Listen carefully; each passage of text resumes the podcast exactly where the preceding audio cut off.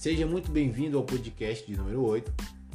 Meu nome é Fabrício Santos, eu sou cirurgião dentista, especialista em saúde coletiva, mestrando pela Universidade Federal do Sul da Bahia e professor conteudista da rede UniFTC.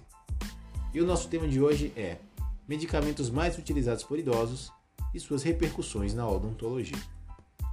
Dessa maneira, objetivamos relacionar os conceitos de medicamentoterapia com aplicabilidade na odontologia.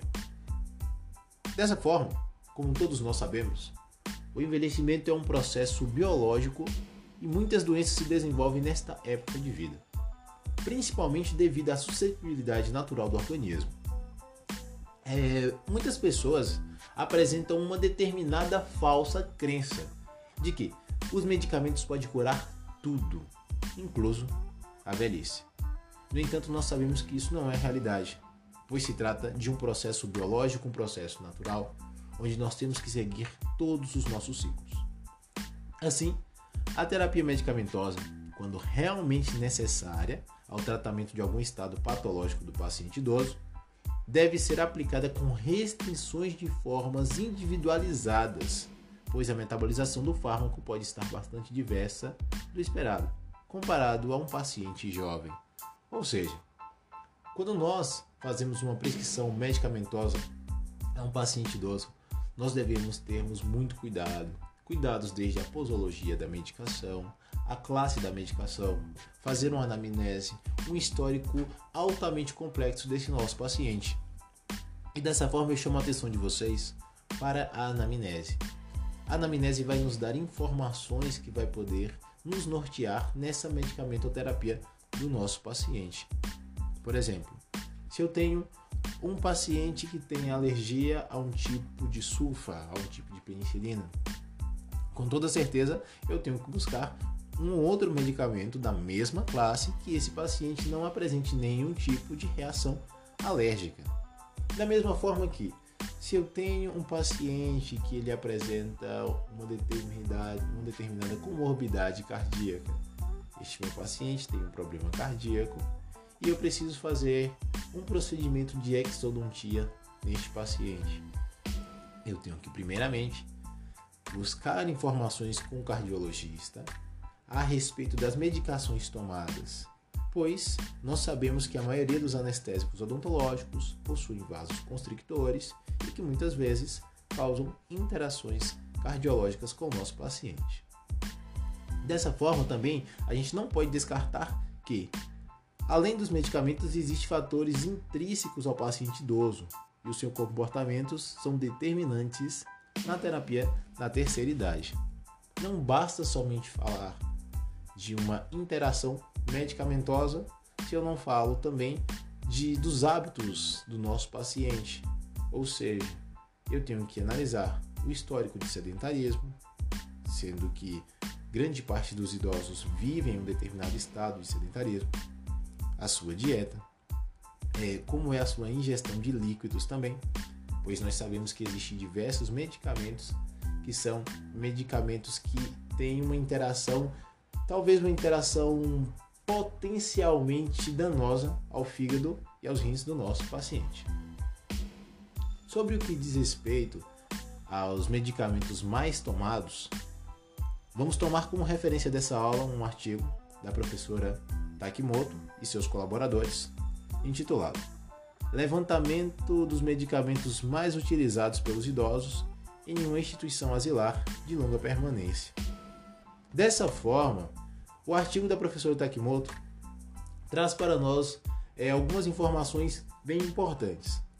A primeira informação que ela traz é que não é algo somente específico do Brasil, essa ingestão exacerbada de medicamentos por parte dos idosos é algo que simplesmente está expressa em todo o mundo. Segundo que a falsa informação de que os medicamentos têm o poder de somente melhorar tudo é uma causa que leva essas pessoas a tomarem medicamentos de maneira errônea. Ou seja, eles não pensam também onde o medicamento pode trazer malefícios à sua saúde. Já o estudo da Takimoto, em suma, né, ele traz alguns dados importantes e nesta classificação de dados traz que os medicamentos mais utilizados, os três medicamentos mais utilizados, são das classes dos hipotensores arteriais, antidepressivos e neuropiléticos. Ou seja, nós estamos falando de medicamentos que estão agindo primordialmente né, no sistema nervoso central, no músculo esquelético, no sistema cardiovascular. Ou seja, são medicações de extrema relevância para o complexo de todo o nosso paciente. Primeiro, os hipotensores arteriais. Né? No âmbito da odontologia, ele pode ser um grande aliado nosso. No entanto, quando tomado de maneira correta, quando bem indicado para o nosso paciente. Pois pense bem comigo, um paciente que toma muito hipotensor e ele chega e vai fazer um procedimento odontológico e deita na nossa cadeira. Ele pode apresentar naquele exato momento uma hipotensão postural. E a partir do momento que ele apresenta uma hipotensão postural, ele pode sentir tonturas, vertigens e pode passar mal no âmbito odontológico. Já os antidepressivos, né, neurolopiléticos, ele poderia trazer informações negativas durante o nosso plano de tratamento. Primeiro que um paciente que faz o uso de antidepressivo nem sempre informa para nós que faz o uso dessa medicação. Então é um desafio na odontologia você conquistar a confiança do seu paciente. Pois, a depender do tipo de antidepressivo que essa pessoa toma e da quantidade que ela toma também, pode haver algum tipo de interação com o sistema nervoso central e a depender da anestesia que você vai aplicar no seu paciente, pode haver algum tipo de interação. Isso pode ser muito prejudicial no seu tratamento odontológico e concomitantemente no decorrer do curso com o seu paciente. Então, pessoal, por hoje é só. Eu recomendo que vocês deixem fixos na mente de vocês que os hipotensores arteriais, antidepressivos e neurolepléticos são os medicamentos mais utilizados pelos idosos.